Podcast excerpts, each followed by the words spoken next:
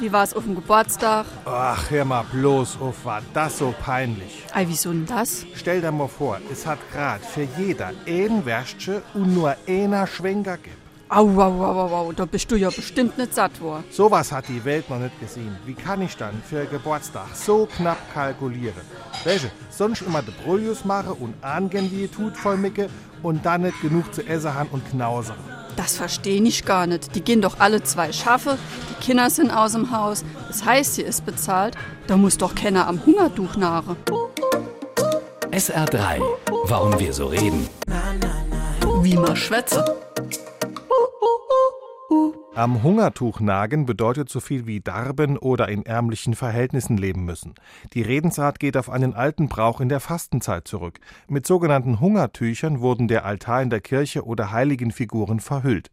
Im Niederdeutschen spricht man statt vom Hungertuch auch vom Schmachtlappen oder Schmachtfetzen. Der hing von Aschermittwoch bis zum Mittwoch in der Karwoche im Kirchenschiff. Wenn dann aus der Passion zitiert wurde, Und der Vorhang des Tempels riss mitten durch. wurde das Tuch herabgelassen. Das größte erhaltene Fastentuch in Deutschland stammt aus dem Jahre 1612, gehört zum Freiburger Münster und misst 12 mal 10 Meter. Wieso man allerdings am Hungertuch nagen soll, erschließt sich uns heute nicht mehr. Ursprünglich hieß es am Hungertuch nähen und mit der Zeit wurde aus nähen eben nagen. Vielleicht hat es ja was mit der sprichwörtlichen Kirchenmaus zu tun, die bekanntlich arm ist und deshalb wohl auch oft am Hungertuch näht oder nagt.